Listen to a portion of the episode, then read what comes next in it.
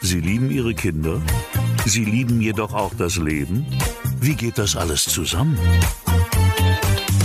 Echte Fuddies, der charmanteste Fuddy-Podcast der Welt mit Axel Telzerow. Wenn sich das überlegt, wie es so damals war, Expander, keine Anschnallgurte, ähm, das war schon, eine, das war schon tatsächlich eine, eine sehr, sehr äh, besondere Zeit. Ich bin sehr froh, dass ich so alt werden durfte, wie ich geworden bin. Und Mike Kleiss. Endete natürlich dann regelmäßig damit, dass mindestens ein Koffer den Abgang machte und die Klamotten quer über die Autobahn verteilt waren. Die Cousinen und Cousins hatten immer irgendwie einen Streifen auf dem T-Shirt. Und der, der war nicht drauf gedruckt, sondern der war von irgendeinem Autoreifen. Unter Fadis kann man so sagen, mein Herz klopft laut, es ist wieder ähm, Fadi-Zeit. Das ist richtig, richtig gut. Und es geht um das schönste Thema der Welt, nämlich Urlaub mit Kindern. Und oder für Fadis, man weiß es nicht so genau in diesem Podcast. Guten Morgen, lieber Axel Terzo. Guten? Morgen, lieber Mike Kleiss. Ich bin so urlaubsreif, das glaubst du gar nicht. Von daher freue ich mich sehr auf diese Folge. Werde eigentlich die ganze Zeit die Augen schließen und denken, ich bin irgendwo am Strand und zwar ganz alleine. Von daher, äh, ja, ich freue mich auch drauf und mein Herz klopft auch wahnsinnig laut. Guten Morgen. Das ist sehr, sehr schön. Wie ist das morgens im Robinson Club aufzuwachen mit Kind, Frau und Kegel? Da ich da erst einmal war, nämlich, und zwar im letzten Jahr, ist das ganz toll. Das war tatsächlich letztes Jahr mein erster Cluburlaub des, meines Lebens, wo ich mhm. mit meinem Sohn ganz alleine war, ein, eine Männerwoche, und wir haben ganz viel Sport gemacht, und das war wirklich ganz toll.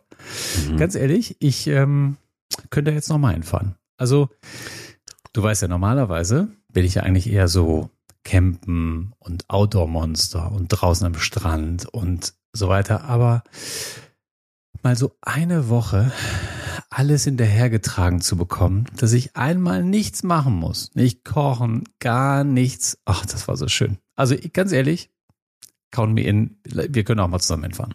Ja, wollen wir das ja. mal machen? Ja, ich das einzig das Blöde ist, aber ich sag ja. dir, ich sag dir den einzigen Nachteil von dieser Geschichte. Mhm. Der auch für dich ein Riesennachteil wäre. Hm. Ich habe gedacht, abends, wenn das Kind im Bett ist, also das mhm. 14-jährige Kind im mhm. Bett ist, mhm. gehe ich doch noch mal ein bisschen an der Bar gucken. Mhm. Und in diesem Tanzclub, in diesem Tanzschuppen, ja. gehe ich doch mal ein bisschen gucken. Okay, wann macht er der auf? Der machte um 22 Uhr auf. Nein, er macht um 23 Uhr auf und da war ich schon eine Stunde müde und war tatsächlich nicht einmal in dieser ganzen Woche in dieser verdammten Disco. Das hat mich wirklich, es hat mir ein bisschen oh. runtergezogen. Ich habe es nicht einmal geschafft. Ich war immer müde, habe aber trotzdem vorher zwei Tonne getrunken. Von daher war es dann ganz okay. Also daher, so ist das Leben im, im Robinson Club. Mm. Der Trick ist ja, du musst eigentlich in die Kinderdisco gehen. Da lernt man dann auch Menschen kennen. Und dann trifft man sich um 23 Uhr wieder an der Bar. Das ist eigentlich gelernt im Robinson ja, Club. So lange habe ich es nicht ausgehalten. Deswegen ähm, war ich dann immer tatsächlich früh im Bett. Konnte dann aber tatsächlich auch mal wieder eine Woche lang jeden Tag Fußball spielen. Das war toll. Oh. Mein Sohn, ja, mein Sohn war morgens immer im Fußballcamp. Das war prima. Ich habe äh, am Strand ge gelegen und tatsächlich gelesen, wenn ich es ähm, hingekriegt habe, das Handy wegzulegen. Und bin dann abends selber zum Elternfußball gegangen, wo ich mhm. immer der Älteste war und auch an den ersten zwei Tagen, sagen wir mal, ein bisschen zu kämpfen hatte. Aber dann war ich wieder, ähm, also ich war 30 am Ball. Bist du immer eigentlich, wenn ich dich sehe. Also eher 25. Das ist ganz lieb. Aber ja, mhm. manchmal muss man einfach auch Dinge mal beim Namen nennen. Aber ähm, ja, Robinson, ich habe hart Angst davor. Also ich, ich, ich glaube, das ist auch das einzige ähm, die einzige Möglichkeit, mal wieder Pärchenzeit zu haben, wenn man das dann irgendwie tatsächlich dann irgendwie mit Kind macht. Ähm, und es gibt viele, die sagen, diese ganzen Clubgeschichten, die sind natürlich ganz gruselig, wenn man, wenn man alleine ist. Ähm, es gibt ja auch viele, die, die finden es total super. Ähm, aber spätestens dann, wenn man Kinder hat, dann wird man auf jeden Fall Team Club Urlaub. Ich war einfach, ich war einfach tatsächlich überrascht davon, dass ich ähm, dass ich nichts machen musste. Da war ich ehrlich gesagt am überraschtesten von, weil mh, hm, ich war irgendwann mal in irgendeinem Hotel in Spanien und da gab es natürlich auch immer diese wilden Animateure und ähm, du hast, ich habe mich gerade auf die Liege gelegt, war gerade eingeschlafen, der macht es dann in, keine Ahnung, in 60 dB, 70 dB macht es Aqua Gym und äh, ich war wieder wach und, äh, und das war dann alles so bemüht, so, so, so zwanghaft. Und das fand ich da im Robinson Club überhaupt nicht. Die haben mich, also das tatsächlich nach dem Motto, alles geht, aber nichts muss und ich, ich musste überhaupt nichts. Und ich konnte mich überall, ich konnte mich überall anmelden und konnte es aber auch lassen und es kam keiner und sagte, hey, Sie müssen jetzt aber auch Spaß haben. Das fand ich wirklich ähm, äh, ganz, ganz toll, weil äh, sonst äh, wäre ich in so einer Woche, wo die Erholung jetzt nicht so schnell eingesetzt ist, auch äh, wieder gleich auf äh, Zinne gewesen. Und das, äh, das wollte ich ja vermeiden im Urlaub. Genau. Ich finde ja, ihr solltet bei einem Test mal irgendwie die besten äh, Clubs testen, also die besten Cluburlaubsmöglichkeiten mit Kindern oder so. Das wäre mal eine gute Sache.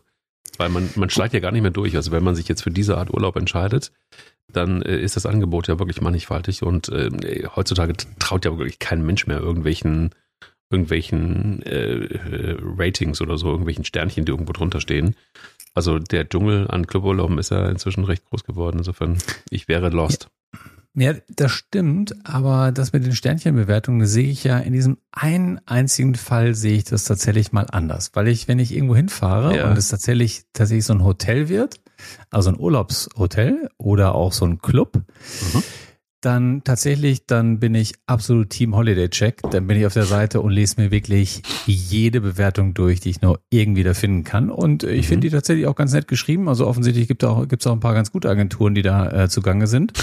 ähm, vielleicht auch aus Köln. Man weiß es ja nicht. Man weiß es nicht. Man und es nicht. Mm, genau. Und da, ähm, da lese ich tatsächlich ganz gerne und finde das auch recht äh, hilfreich. Vor allen Dingen, was ich immer super finde, sind die Fotos von den echten Urlaubern, die dann so Fotos von denselben, ähm, was ich, Lokalitäten da machen, wie die halt auch die, die Reiseveranstalter einstellen. Und das, da wird jeder Club, jedes Hotel wird so hart entzaubert, das ist manchmal ganz schlimm. Und tatsächlich haben mir diese Urlaubsfotos von den echten Urlaubern schon Buchungen versaut. Aber von daher finde ich es recht transparent. Finde ich eigentlich ganz gut.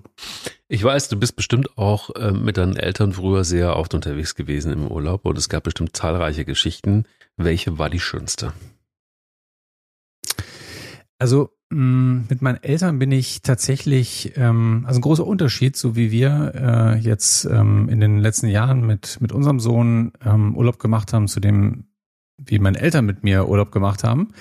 Also mh, mm, das ist vielleicht, meine Eltern, wir, wir, wir sind zu allen Nordseeinseln gefahren, die es gab. Also wir haben Langeoog, Wangeroog, Spekeroog, mhm. alle äh, das das ganze Programm, bis wir irgendwann mal äh, auf Sylt gelandet sind, äh, haben das gemacht und äh, als es dann verrückt wurde mit dem Urlaub, sind wir halt nach Mallorca gefahren. So war das halt in den in den äh, 70ern und naja und in den 80ern. 80ern. Mhm. In den 80ern, genau so war das da und äh, von daher waren die Urlaube eigentlich ähm, immer sehr ähnlich, vor allen Dingen die an den, äh, also die, die ich mir als Kind erinnern kann, bin ich immer sehr ähnlich. Wir sind an den Strand gegangen und waren am Strand und sind abends essen gegangen und äh, hatten einen, einen wunderbaren, wunderschönen, entspannten Urlaub, wo ähm, ja, wo ich einfach, wo jeder machen konnte, was er wollte und es war einfach wahnsinnig, wahnsinnig spannend und halt auch trotzdem sehr, sehr behütet auf den Inseln. Und das ist ähm, halt auch etwas, warum ich halt auch heute immer noch äh, sehr gerne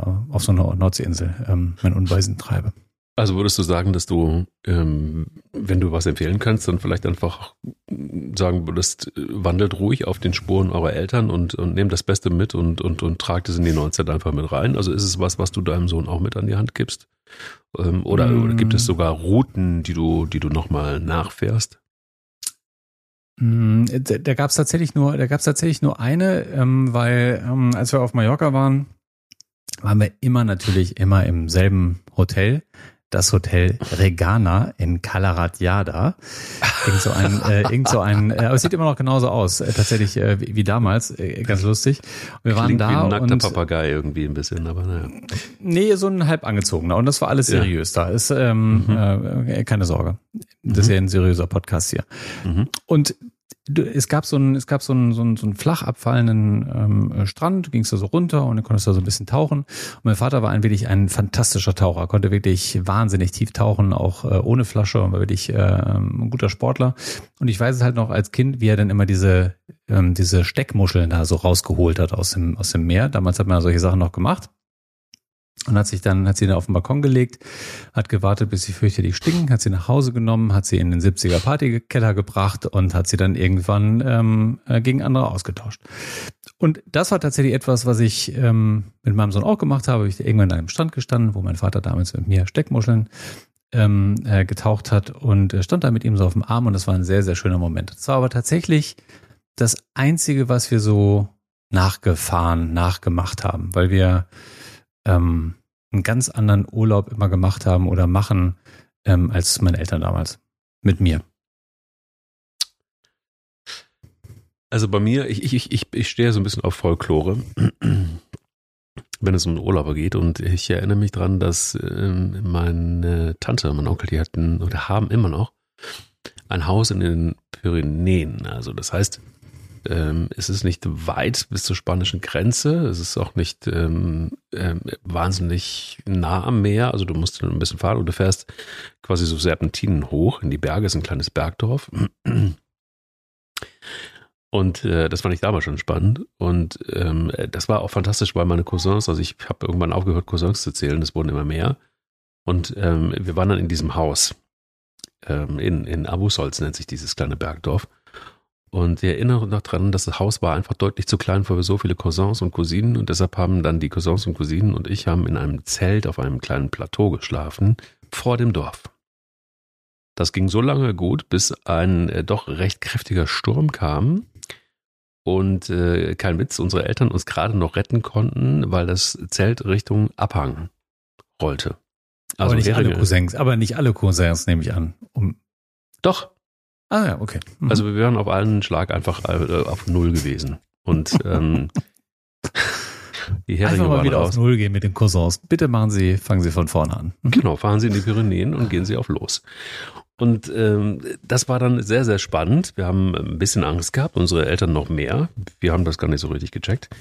Und es war ein fantastischer Urlaub. Also es war auch so, dass meine Tante sich dann, wie sie wollte, eine Melone mit einer, mit einem sehr, sehr langen Messer öffnen. Auf dem Weg zum Canigou, dem höchsten Berg dort in der Gegend, hat sich in die Hand geschnitten, musste ins Krankenhaus.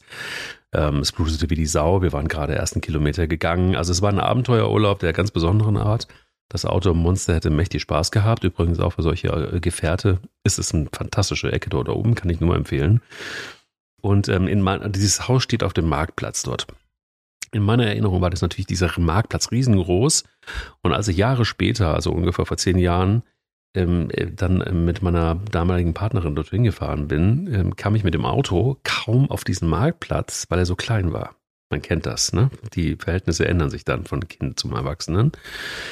Aber es tauchte dann doch wieder sehr viel dieser Folklore auf und das war wunderschön. Ich habe mir fest vorgenommen, ich habe jetzt gerade heute mit meinem Bruder telefoniert und habe gesagt, gibt es diese ganzen Cousins und Cousinen noch? Das weiß man ja nicht, wenn man da irgendwie, ne, Plateaus und Zelten. Und äh, ja, gibt es. Und ähm, gibt es dieses Haus noch? Gibt es auch. Ich bin felsenfest davon überzeugt, wir müssen jetzt auch mit unserer Tochter definitiv in dieses kleine Bergdorf fahren, irgendwann mal in den Urlaub. Und ich hab, würde, würde es hart feiern. Es gibt so ein paar Geschichten, die ich gut erinnere und das waren wunderschöne Urlaube und ich würde es gerne nochmal nachspielen. Ist das eine gute Idee? In dem Fall solltest du auf jeden Fall hinfahren, das kann ich total verstehen. Unbedingt. Und ja. ähm, dann vielleicht, dann vielleicht nicht ähm, mit einer großen G-Klasse, sondern vielleicht irgendwie mit dem, mit dem kleinen Mini. dann kannst du auch auf diesen, dann kannst du auf diesen Marktplatz fahren. Ja, und dann könnt ihr da mal ein bisschen nach dem Rechten sehen. Finde ich ganz gut. Finde ich eine ganz ja. gute Idee. Ähm, Sonst so, so Sachen nachzufahren. Ähm, nee, wir haben natürlich sind ähm, einige Touren, vor allen Dingen die in den USA, die wir so ganz am Anfang gemacht haben ähm, mit unserem Sohn, die da sind wir also Highway Number One rauf und runter. Und Natürlich. ich fand es tatsächlich jedes Mal, ja, ich fand es jedes Mal schön, weil es, ähm, wenn es so einen Sehnsuchtsort gibt, dann ist es tatsächlich so San Francisco, ähm, ähm, das ah. ganze Silicon Valley, das ist tatsächlich so ein, so ein, so ein Sehnsuchtsort und ähm, deswegen sind wir da auch relativ früh und schnell mit, ähm, mit unserem Sohn hingefahren. Da war er erst, glaube ich, drei, drei, dreieinhalb. So, und waren schon das erste Mal da drüben. Genau. Ich lerne neue Dinge. Wir kennen uns schon ein paar Jahre, aber ich lerne, dass, dass der Sehnsuchtsort äh, San Francisco und Silicon Valley ein bisschen Highway One ist. Das ist interessant. Mein Sehnsuchtsort also, ist ein, ja? Entschuldigung. Ja, naja, also bei diesen, wir haben ja des Öfteren schon mal unsere Bucketlists ähm, schon mal gestriffen. Und dieses einmal mit einer Harley den Highway One, Number One runterzufahren, ja, das war halt so ein, das war halt so ein Ding. Das habe ich tatsächlich auch mal alleine gemacht. Das war, äh, war sehr, sehr schön. Und äh, ansonsten halt irgendwie mit einem großen, stabilen Auto rauf und runter und überall anhalten, schöne Kosten, Küstenstädte und es ist äh, fantastisch. Also das äh, würde ich, ähm, äh, würde ich sofort jederzeit wieder machen. Das ist einfach wahnsinnig schön. Monterey, oh Gott, wie schön. Da am Strand. Ja. Gott, da könnte es auch zu Ende sein. Ach ja, ist es so? Mhm. Also mhm. ja, ist das wirklich mhm. so? Oh, das ist aber Deep Talk heute. Ich hätte es ja nicht gedacht. Aber was macht das für dich aus? Ist es, ist es das Gefühl? Ist es, ähm, ist es die Gegend? Ist es die, ähm, sind es die Menschen? Ist es alles zusammen? Ist es die, ist es der, ist es der Mythos Highway, Highway One oder was ist es genau? Kannst du es mm, schreiben? Vielleicht, vielleicht begründet, als ich ähm, äh, nach dem Abi, äh, jetzt gehen wir mal ganz weit zurück, mit meinem besten Freund sind wir sechs Wochen durch die USA gefahren, war natürlich auch Kalifornien rauf und runter.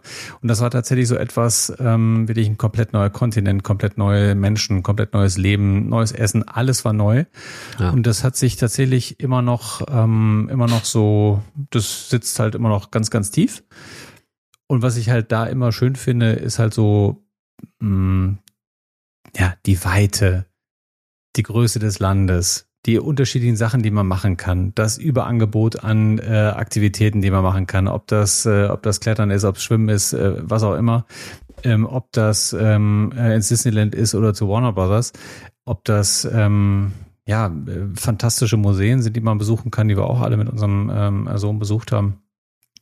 Ähm, also das ist halt so von allem etwas. Und natürlich halt diese, gerade in Kalifornien, die, ähm, die vielen Kulturen, die da zusammenkommen, was, was es für dich, finde ich, immer zu einem sehr, sehr spannenden Mix macht.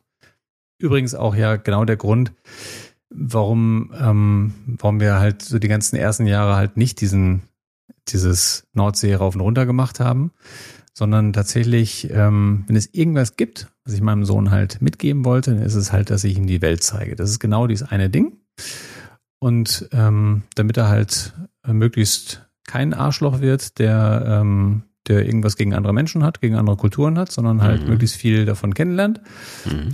Und ähm, Genau, und das ist, das ist auch so ein Grund, warum wir halt so viel dort unterwegs waren. Ich weiß tatsächlich noch, also ähm, äh, es ist das erste Mal äh, Menschen mit einer anderen äh, Hautfarbe gesehen hat als in äh, Hamburg-Eppendorf. Ähm, das war, ich weiß nicht noch genau, wie was das für ihn für ein Erlebnis war. Und ähm, das ist ja genau das, was wo man, man dann mit dem Kind äh, sp spricht, das erklärt, wo er halt lernt, wo er es halt auch versteht und das sind so, äh, das sind so genau die Momente, an die ich mich sehr gerne erinnere. Und das ist äh, äh, etwas, äh, ja, wenn es irgendwas gibt, dann sollte es das äh, gewesen sein, was ich meinem Sohn mitgegeben habe. Nämlich schau dir das an und mach dir ein eigenes Bild und äh, sei kein Idiot und glaub das, was auf irgendwelchen komischen Plakaten zur Wahl in Deutschland steht. Ja, da bin ich ja sehr früh sozialisiert worden, weil mein Vater Jazzmusiker war ähm, neben seinem Studium und ich kam ja nun während des Studiums und äh, die, äh, seine beste Freundin war mit einem farbigen, Amerikaner zusammen. Das war deshalb schwierig, weil ähm, in, diesem, in dieser Kleinstadt, in der sie aufwuchsen, ähm, war das natürlich ganz, ganz schwierig damals in den 70ern, dass ähm, sie dann quasi ähm, auch farbige Kinder bekam. Und ihr Vater war der Direktor der Schule und war so stolz und hatte so einen Hass auf diese Kleinstadt, weil die alle ähm, gelabert haben, dass er sich einen Spaß draus gemacht hat und mit diesen beiden ähm, wunderhübschen Kindern äh, einen Tag lang durch die Stadt gegangen ist. Hoch, runter, hoch, runter, hoch, runter, hoch, runter.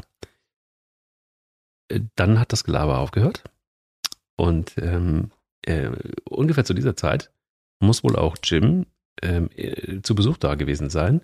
Und mein Vater und ich waren in der Stadt und trafen Almut und Jim.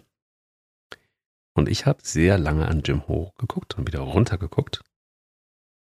Und äh, mein Vater fragte mich, was ist denn los mit dir? Dann habe ich all meinen Mut zusammengenommen und habe Jim gefragt, hast du Schokolade gegessen?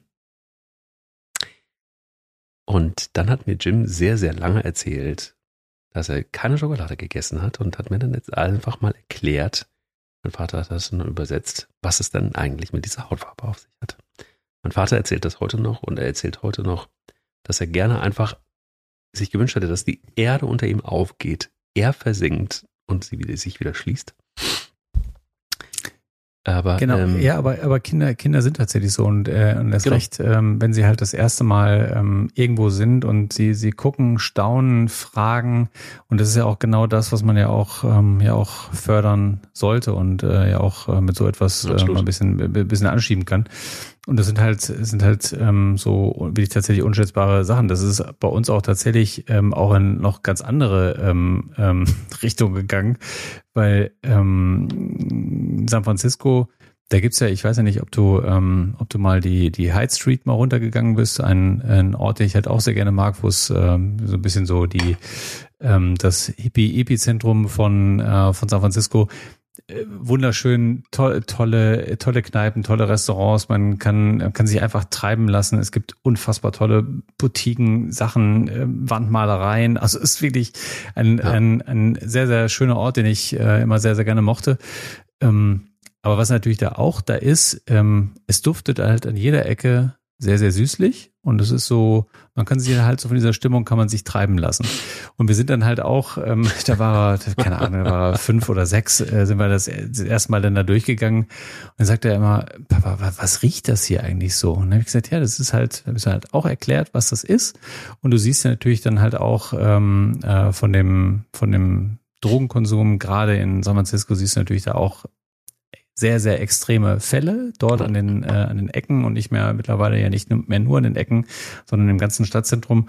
Und äh, auch das sind zum Beispiel Themen, die wir auch äh, wahnsinnig früh besprochen haben. Jetzt kann man sagen, ja, kann man natürlich auch dann irgendwie, wenn man in Hamburg äh, an die eine oder andere Stelle fährt, auch haben. Aber wir haben es halt immer so gemacht, dass wir praktisch solche Sachen immer so in den auf Reisen verbunden haben, um halt so Themen zu erklären, zu zeigen. Und ähm, das hat, war ganz, ähm, ich glaube, ganz, äh, ganz fruchtbar. Ja, also ähm, ich, dann ist es tatsächlich so, dass mein Vater das ähnlich gemacht hat, wie du das auch gemacht hast. Ich habe da total von profitiert, weil wir waren wirklich in, in ganz, ganz vielen unterschiedlichen Ländern. Ähm, jetzt ist er als Doktor der Philosophie natürlich auch in Sachen Literaturrecht bewandert und es ging dann auch gerne mal in Länder, wo Literatur einen, ja, zumindest mal eine Bedeutung hatte. Somit ähm, habe ich dann tatsächlich auch kulturell einiges mitbekommen. Ähm, nicht nur was die Sprache angeht. Und das fand ich am Anfang sehr, sehr langweilig und dann irgendwann hat es mich wirklich auch angefangen zu interessieren.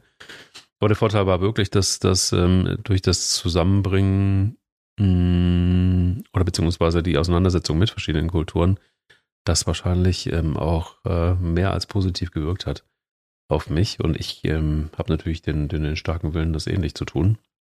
Aber fernab davon ähm, gibt es natürlich auch Sehnsuchts Sehnsuchtorte. Ähm, also du hast es jetzt mit, mit Drogen in San Francisco beschrieben. Bei mir ist es eher tatsächlich die Situation ähm, der Menschen in, äh, in Kapstadt, ähm, wo ich das ein oder andere Mal die Möglichkeit hatte, auch mal ein bisschen tiefer in die, in die Townships einzutauchen. Und zwar nicht als Touri, sondern wirklich als, als Mensch, ähm, was nicht so ganz einfach war.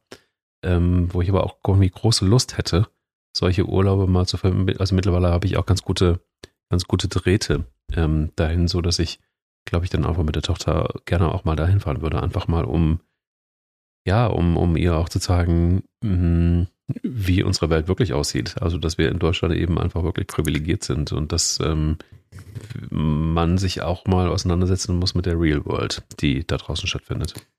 We- Weißt du, wann unser äh, Moment dieser Art war, als wir, ähm, als wir tatsächlich unsere Florida-Tour gemacht haben, aber in Atlanta gestartet sind und dann so runtergefahren sind nach New Orleans, also durch Louisiana äh, durchgefahren sind und wir tatsächlich uns vorher gar nicht so richtig damit beschäftigt haben, wie das denn da unten so überall aussieht.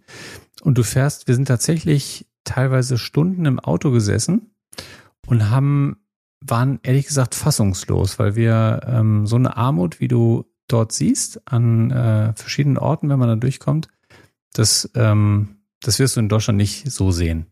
Das, Ja. das, das siehst du nicht. Du siehst, du siehst Häuser, wo, wo du denkst, da kann niemand mehr drin wohnen, aber es wohnen tatsächlich äh, Menschen drin. Du fährst, ähm, du fährst, keine Ahnung, zwei Kilometer weiter, das macht auch mal Poff und dann steht da halt an so einem Golfplatz steht dann da halt ein, ein unfassbares ähm, Anwesen. Und das waren so, das waren so Momente halt auch, ähm, wo ich dann auch mal dieses, das wirst du ja dann auch noch, wirst du ja auch noch sehen, dieses typische Elternding. Nun guck doch endlich mal aus dem Fenster. Guck mal links, guck mal rechts. Das ist aber das, wo wir das halt auch die ganze Zeit gemacht haben. Also nicht jetzt, äh, dass wir wie durch den Zoo gefahren sind, aber trotzdem, dass es halt wirklich das Bewusstmachen, was so links und rechts von der Straße ist oder auch was so links und rechts überhaupt von, ähm, von dem, von dem, von dem, von dem eigenen Leben ist, was man, ähm, äh, was man führt. Und das war, das war da in dem, äh, in dem Moment wirklich kam sehr, sehr unerwartet, aber ähm, äh, dafür umso heftiger. Auch das ist etwas, was wir auch schon danach und äh, auch schon viele, viele Male schon diskutiert haben oder auch drüber gesprochen haben.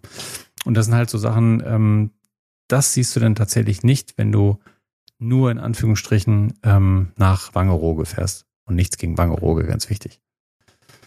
Absolut. Und ich, ähm, ich hoffe, dass ähm, dass so, ähm, dass so Eindrücke auch hängen bleiben oder so Geschichten auch hängen bleiben, auch gemeinsame Erlebnisse hängen bleiben. Ich glaube, dass, dass ich, wenn ich so zurückgucke, die, die stärksten Erlebnisse, die ich zusammen mit meinen Eltern erlebt habe, die sind äh, in, in, in Erinnerung geblieben und auch teilweise so die Auseinandersetzung mit ihnen oder ähm, auch mit anderen Kulturen.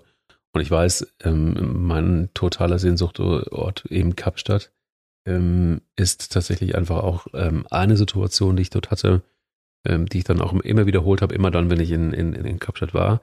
Es gibt nämlich Mama Mzansi und Mama Mzansi kocht in ihrem Wohnzimmer in Langa, also dem größten Township Kapstadts. Und ähm, du musst dir deinen Weg halt irgendwie auch dahin suchen und du musst einen Taxifahrer finden, der sie kennt. Und äh, du meldest dich da vorher an bei ihr per Telefon und ähm, du fährst dann irgendwie in dieses, äh, in, in, also in Langa rein, wirst dort abgeholt ähm, und wirst ins Wohnzimmer gebracht und wo sie kocht. Und dann sind dann irgendwie noch zehn andere Leute, für die sie kocht. Und äh, erzählt dann tatsächlich auch die Geschichte, wie das entstanden ist, dass sie ähm, in ihrem Wohnzimmer kocht und warum sie das getan hat, nämlich einfach, weil die ganze Familie bettelarm war und dass sie ähm, ähm, festgestellt hat, dass es Menschen gibt, die sich vielleicht für die Geschichte auch des Townships interessieren und die und, und die ähm, interessieren für die Geschichte der Menschen dort und sie sagen, genau das ist es. Also ich koche, ich erzähle die Geschichte der Menschen und die erzählen sie teilweise selber, weil ich die hier einlade. Und die Musiker, die hier Musik äh, machen, die bezahlt ihr im Grunde genommen dadurch, dass ihr das Essen bezahlt und die erzählen euch ihre Geschichte. Ich erzähle euch die Geschichte meiner Familie. Immer mal wieder gibt es Gäste, die ihre Geschichte erzählen. Und somit kann ich leben von Geschichten. Eigentlich wunderbar und du lernst einfach auch ganz viel, nicht nur über die Kultur, sondern einfach auch äh, ganz klar, ähm, wie die politischen Zusammenhänge sind, womit die Menschen dort strugglen, was für sie normal ist und was nicht. Und, und, und wirklich ähm, wahnsinnig berührend und, und jedes Mal, wenn ich, wenn ich in Kapstadt bin, muss ich da auch hin, obwohl es eigentlich dieselbe Geschichte ist. Das ist, kennst du das, ne? Wenn du durch so eine Ausstellung gehst, so ein Typ in der Ausstellung erzählt dir natürlich immer dieselbe Geschichte. Kann mich aber nicht so richtig satt dran hören, weil sie auch so wahnsinnig spannend und beeindruckend ist.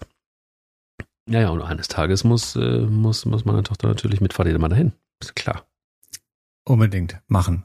Weil ja. es ist ja tatsächlich auch ja nicht nur nicht nur die Geschichte, sondern es ist ja auch der, der Ort, an den du dich begibst. Du, du, äh, du verlässt ja so sehr deine, deine Komfortzone, dass du auf einmal an einem Platz bist, wo es vielleicht nicht so sauber ist wie im, äh, im Restaurant in, in Eppendorf, sondern wo es halt, wo es halt, wo es halt auch, wo es halt ganz anders riecht, anders, ähm, anders, äh, anders aussieht.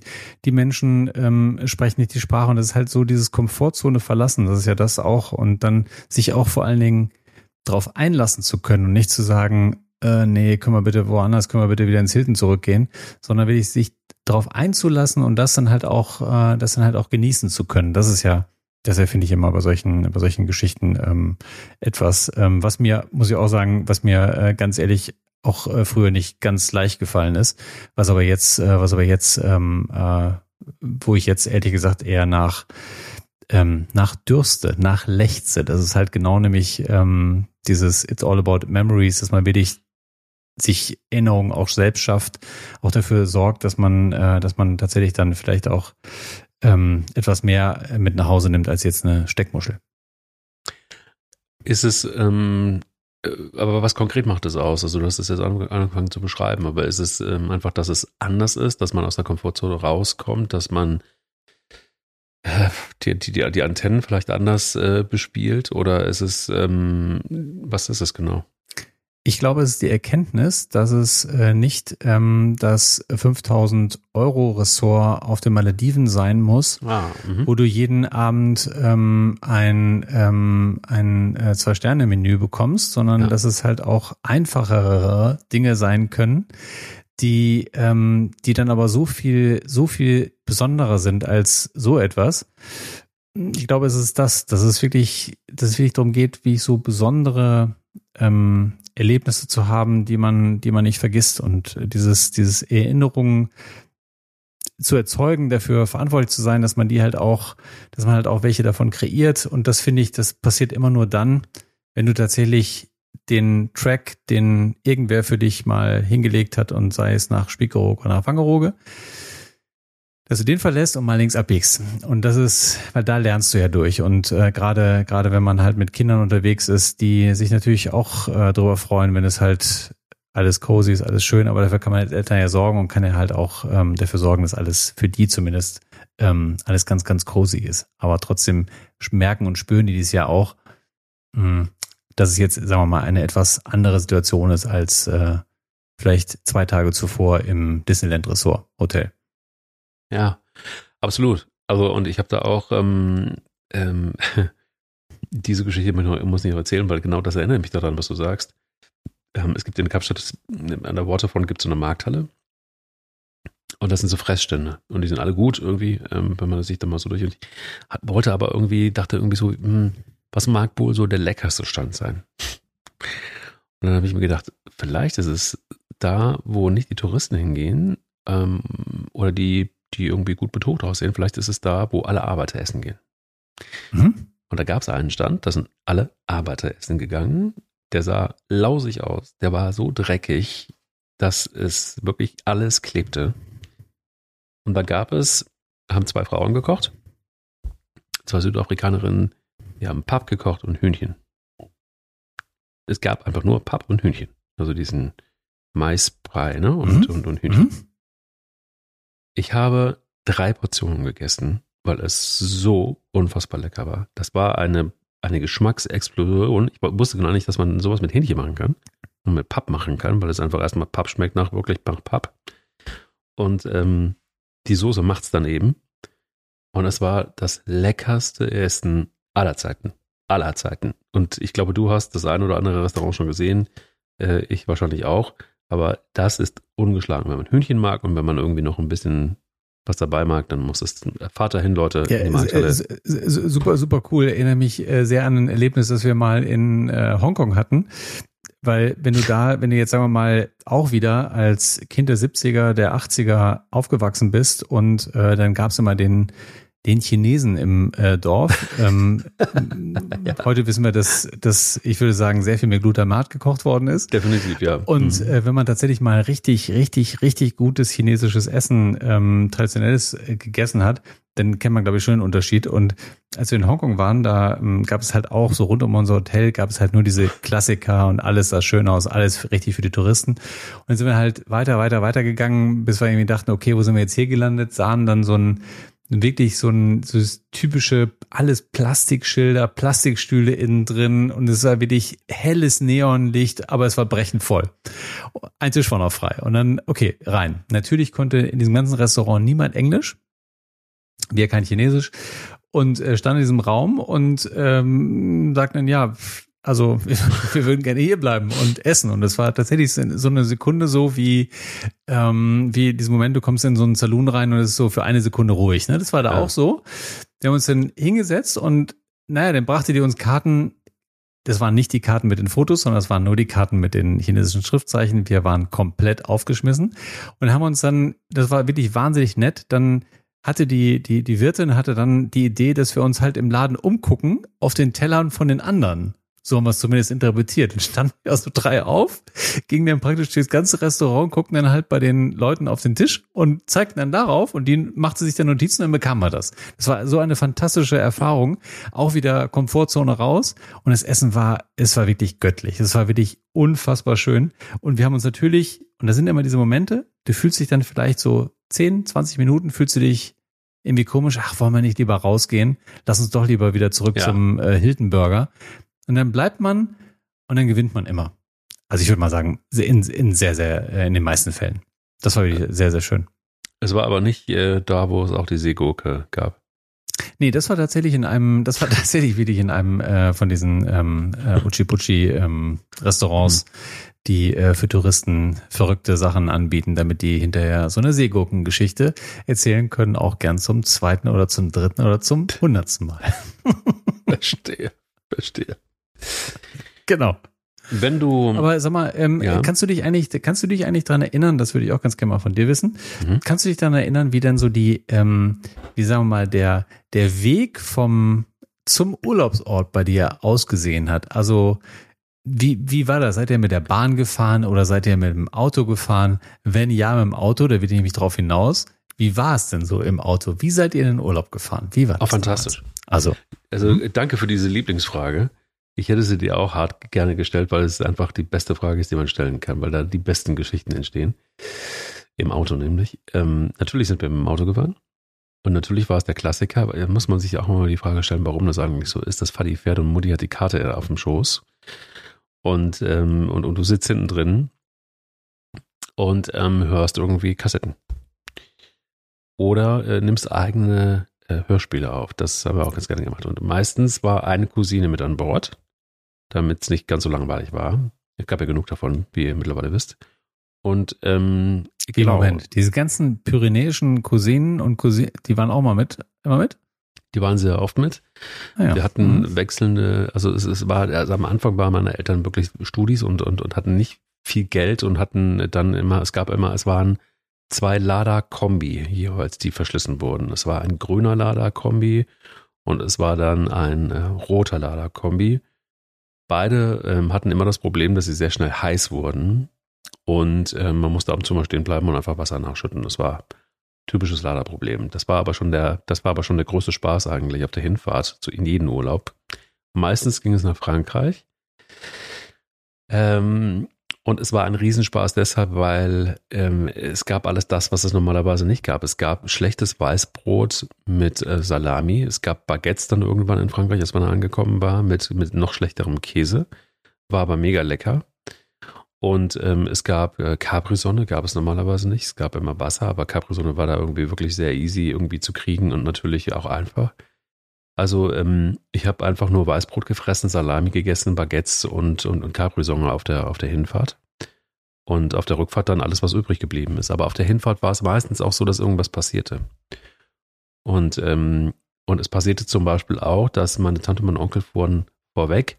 Und äh, da ging es uns allen schon ein bisschen besser. Da hatten nämlich ähm, sowohl meine Eltern als auch meine Tante und mein Onkel einen Passat Kombi. Konnte man sich dann leisten. War eine enorme Anschaffung. Unsere war weiß, ähm, deren äh, Passat-Kombi war blau. Und äh, sie hatten, weil es einfach so viele Cousinen und Cousins waren, dann einfach keinen Platz mehr drin, obwohl es ein äh, VW äh, Passat-Kombi war. Und haben dann praktisch diesen Dachgepäckträger, den man früher noch hatte, genutzt und haben da Koffer oben drauf gepackt und dann mit ganz normalen Expandern irgendwie befestigt. Das war damals noch erlaubt. Heutzutage würdest du wahrscheinlich keine zwei Meter kommen und die Polizei würde dich rauswinken. Gut endete natürlich dann regelmäßig damit, und das ist nicht nur einmal passiert, sondern öfter passiert, dass mindestens ein Koffer den Abgang machte und die Klamotten quer über die Autobahn verteilt waren. Und man sammelte immer noch das ein, was am Randstreifen dann irgendwie noch ankam. Ähm, und meistens hatte man auch keine Waschmaschine im Urlaub. Das ist heute ja anders in diesen fancy Airbnbs. Ähm, so dass man also quasi ähm, Cousinen und Cousins hatten immer irgendwie einen Streifen auf dem T-Shirt und der, der war nicht drauf gedruckt, sondern der war von irgendeinem Autoreifen. Also ähm, das war also, so. Wie die, also wie wir die Folge nennen müssen, ist mir jetzt auch klar. Ja, wie denn? Wir hatten ja nichts. Wir hatten ja nichts. Es gab ja nichts. genau. Es gab ja nichts. Okay, haben wir den Folgentitel auch schon. Also diese, die, diese, diese Fahrt, diese Fahrt in den Urlaub, das war halt auch immer, entweder ging es in die Schweiz zu der einen Tante oder ja. nach Österreich ähm, zu der anderen Tante. Mhm. Und ähm, ich lag wirklich tatsächlich hinten drin ähm, hatte das Bett, also quer hin auf der, auf der Rückbank. Ja. Mein Vater tatsächlich, wie ich, also es war wirklich wie, ähm, das ist wirklich klassisch, der rauchte durch. Ah. Die ganze Fahrt. Keiner war angeschnallt. Mhm. Und rauschte dann halt mit 240 dann halt, äh, oder mit 220 dann äh, irgendwo Richtung, ähm, Richtung Alpen. Und das war wirklich äh, so großartig. Das ist zum Beispiel auch etwas, haben wir ja schon mal drüber gesprochen, welches Auto man haben sollte und äh, das vielleicht Isofix und so weiter. Und sich das überlegt, wie es so damals war. Mhm. Expander, mhm. Mhm. mhm. keine Anschnallgurte. Ähm, mhm. Das war schon, eine, das war schon tatsächlich eine, eine sehr, sehr äh, besondere Zeit. Ich bin sehr froh, dass ich so alt werden durfte, wie ich geworden bin. Und es äh, uns, und du natürlich auch, dass uns nicht erwischt hat damals ähm, auf der Autobahn und ähm, bei irgendeinem Crash. Tatsächlich. Also, hätte er, hätte er gut sein können. Nee, also das hat mein Vater dann irgendwann nicht mehr erlaubt, dass ich mit meinen Großeltern gefahren bin. Das war, ähm, bei meinen Großeltern war es erst ein Peugeot 404 und dann äh, ging es ein bisschen besser, dann hatte man ein bisschen was und dann hat, war es ein, ein, ein weinroter ähm, Mercedes-Benz 8 äh, mit, ähm, mit Unserer äh, war weiß. Ja? Oh, ja, das war, die besten Freunde meiner Großeltern. Immer, immer ja. einen weißen Mercedes. Immer. Immer. Mhm. Bei Strich 8, da geht's los. Gibt's auch so, gibt's auch so, gibt's auch so nette, ähm, also er ist direkt vom Käfer auf, von einem hellblauen Käfer auf den Mercedes umgestiegen und dabei, und dabei auch geblieben. Es war, mhm. bei uns war das nur die Farbe, die gleich blieb. Es war immer Weinrot. Immer. Mhm. Äh, Opa rauchte auch. Also auch gerne mal so zwei Packungen am Tag. Mhm. Per Deluxe, ich weiß nicht, ob du diese Zigarettenmarke noch kennst. Das war, ähm, ich musste immer zu ähm, Zigarettenseits an der Ecke und musste für fünf Mark, das waren die teuersten Zigaretten, die es gab. Ich fand der super. hast du eigentlich, hast du eigentlich als, als Supersportler eigentlich mal geraucht? Oh ja, ich habe 20 Jahre geraucht. Echt? Und gerne. Also sehr gerne hm. sogar. Hm. Und habe dann äh, 2012, als ich dann irgendwie Supersportler wurde, habe ich aufgehört. Von heute auf morgen. Hm. Mhm. Und äh, konnte mich daran erinnern, wie das war mit Opa. Der, Was war deine Marke? Ach, ich war erst mal Team Marlboro Medium und dann war ich ähm, Lucky Light. Hm. Also ich war, war, war immer so ein bisschen ein Mädchenraucher. Wie war es bei dir?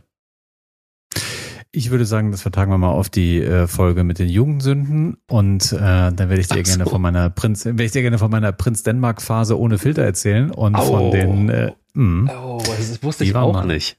Eieiei. Prinz Denmark ohne Filter, die waren wirklich gut. Ja. Mhm. In der Weichpackung. In der Weichpackung. In der Weichpackung war wirklich, äh, wirklich wunderbar. Kann ich dir eine Geschichte erzählen, hat aber nichts mit dieser Folge zu tun, wenn ich noch ganz kurz darf. Ja. Ähm, gerne. Auf jeden Fall waren es, ähm, waren es, äh, habe ich ähm, Prinz Denmark in der Weichpackung geraucht, kam auf so mal auf eine Party, stand an der Tanzfläche und dann machte ich, weißt du, dieses, ähm, war ja oben immer so ein Loch drin, wo die dann so eine rauskam, ne? Dann ja. machte ich so cool, machte ich so Plock, mhm. damit einer rauskommt und ich jetzt an der Tanzfläche mir einen anzünden kann, also cooler Dude. Es kamen aber alle raus. Ja, und zwar wie aus einem Maschinengewehr. Es machte Plock, Plock, Plock, Plock, Plock und äh, keine Ahnung, 25 Zigaretten ähm, lagen auf dem Fußboden. Ich bin sofort nach Hause gegangen. War das der Anfang oder der, das Ende deiner Prinz Dänemark ohne Filterzeit?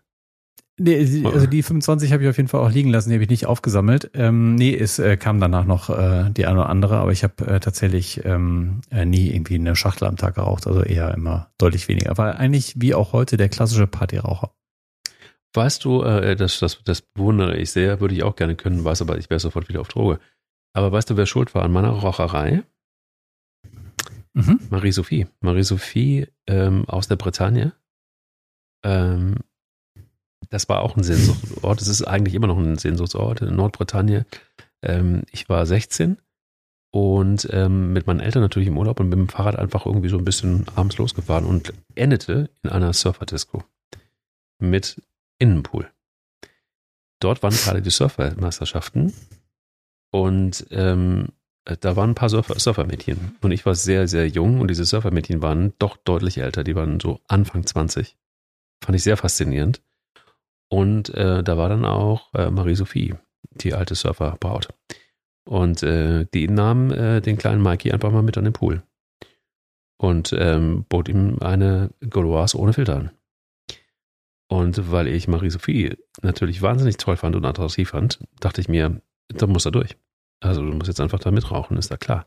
Weil sonst äh, kannst du auch gleich wieder mit dem Fahrer nach Hause fahren. Siehst du, noch eine, noch eine Parallele. Bei mir war es Hedi aus Belgien. Auch, auch wegen die hart Marlboro rauchte und auch wegen ihr habe ich angefangen zu rauchen. Hedi aus sagen. Hedi aus Belgien, ja genau. Und ähm, äh, ja, das war auch der Grund, warum ich mit dem Rauchen. Jetzt müssen wir aber ganz schnell wieder die Kurve zum äh, zum Thema Urlaub ähm, richtig, ähm, richtig, richtig. bekommen und machen wie immer eine Top 5.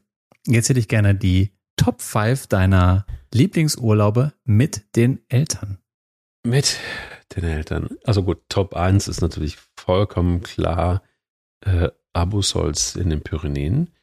Top 2 ist San Sebastian, ähm, wo ich gelernt habe, dass ähm, äh, das Treiben von Stieren durch die Gassen das beschissenste ist überhaupt, ähm, so dass wir abgereist sind. Das war Top 2. Mhm.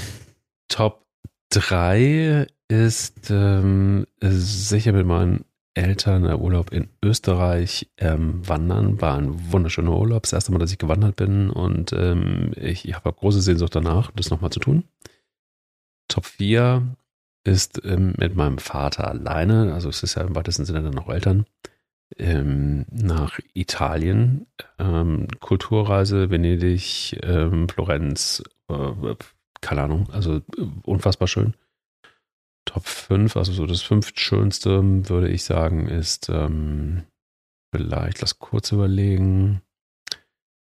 Ähm, doch, es war wieder Britannia bei Südbritannien und das war deshalb so schön, weil ich meinem Bruder ähm, das Laufen beigebracht habe. Das war ein, Wie süß. Das war wunderschön. Also er kann äh, mir verdanken, er hat es mir zu verdanken, dass er laufen kann. Also dass er überhaupt laufen kann heute. Dass er überhaupt laufen kann. So. Ja. Und mhm. alleine laufen kann. Also das ist alles, mhm. alles gut. Jetzt du. Ähm, Nummer eins, ganz klar die ähm, der Maledivenurlaub mit meinen Eltern und nicht, weil es die Malediven waren, sondern weil es der erste Urlaub äh, meines Vaters nach der Pensionierung war. Mhm. Und ich ihn tatsächlich das erste Mal so richtig tiefenentspannt erlebt habe. Der, der war wirklich drei Wochen lang komplett entspannt und das war auch so ein, da war ich auch schon, äh, war schon älter und ähm, habe das, habe diesen Unterschied gemerkt von Vätern, wenn sie verspannt sind und ähm, unter Stress sind, unter Strom sind ähm, oder wie es ist, wenn es nicht so ist. Das ist ein ganz besonderer, ganz besonderer Urlaub. Ähm, tatsächlich äh, zwei schiebe ich die Mallorca-Geschichte wieder hinterher, weil dieses äh, Tauchen mit ihm, das war halt ähm, bei ein äh, sehr schwieriges, ähm, also es war ein sehr, sehr schönes Thema, aber im Nachhinein, äh, wenn ich drüber nachdenke, ähm, äh, äh, schwierig, ähm, weil wir, äh, weil wir halt uns zu dem Zeitpunkt auch immer in so einem, können wir auch mal drüber sprechen, auch in so einem Konkurrenzkampf äh, typisch Vater und Sohn äh, befanden, aber trotzdem war es schön. Ähm, Nummer drei würde ich äh, auch, weil du einen auch einmal gecheatet hast, würde ich auch einen Urlaub mit meiner Mutter anführen, wo sie, wo wir zusammen mit ihr in den USA waren und sie dabei fast einmal verhaftet worden wäre, was wirklich auch sehr schön war. Ähm, das war dieser, Mats war halt noch ganz klein. Wir waren am 9-11 Memorial und Mats musste pinkeln und natürlich, was macht eine besorgte Oma? Schnappt sie ihren Enkel und geht einfach an so eine Ecke. Tja, das war, hat sie sich den falschen Ort ausgesucht, direkt am 9-11 Memorial. Da lag sie dann fast ähm, äh, mit den Händen über Kreuz auf dem Streifenwagen. Das war wirklich äh, eine äh, ganz großartige Geschichte, an die wir uns alle noch sehr, sehr gerne äh, erinnert haben. Mhm. Platz äh, vier würde ich sagen, ist tatsächlich, das weiß ich aber nicht mehr genau, ob es lange Oge, Wangerooge oder was auch immer war. weil, ähm, weil, weil das, weil das, was, das, was diese Inseln ja auszeichnet, ist ja, dass man ja mitunter das Meer halt über Stunden suchen muss, weil es ja halt einfach irgendwo hingeht immer am Tag.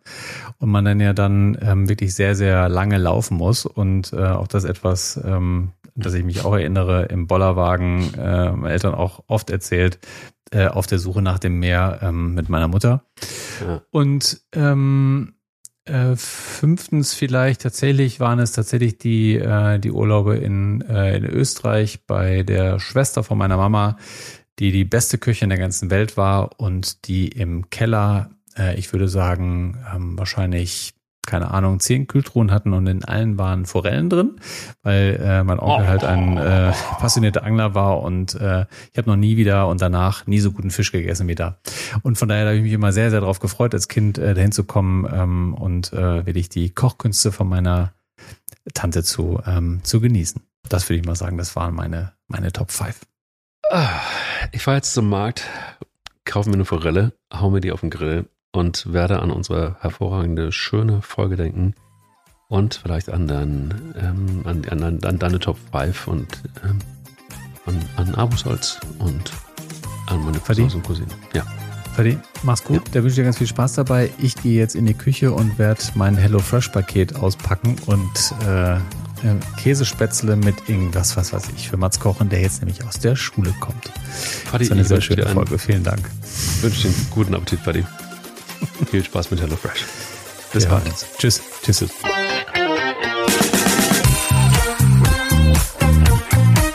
Echte Faris. Der charmanteste Fari-Podcast der Welt.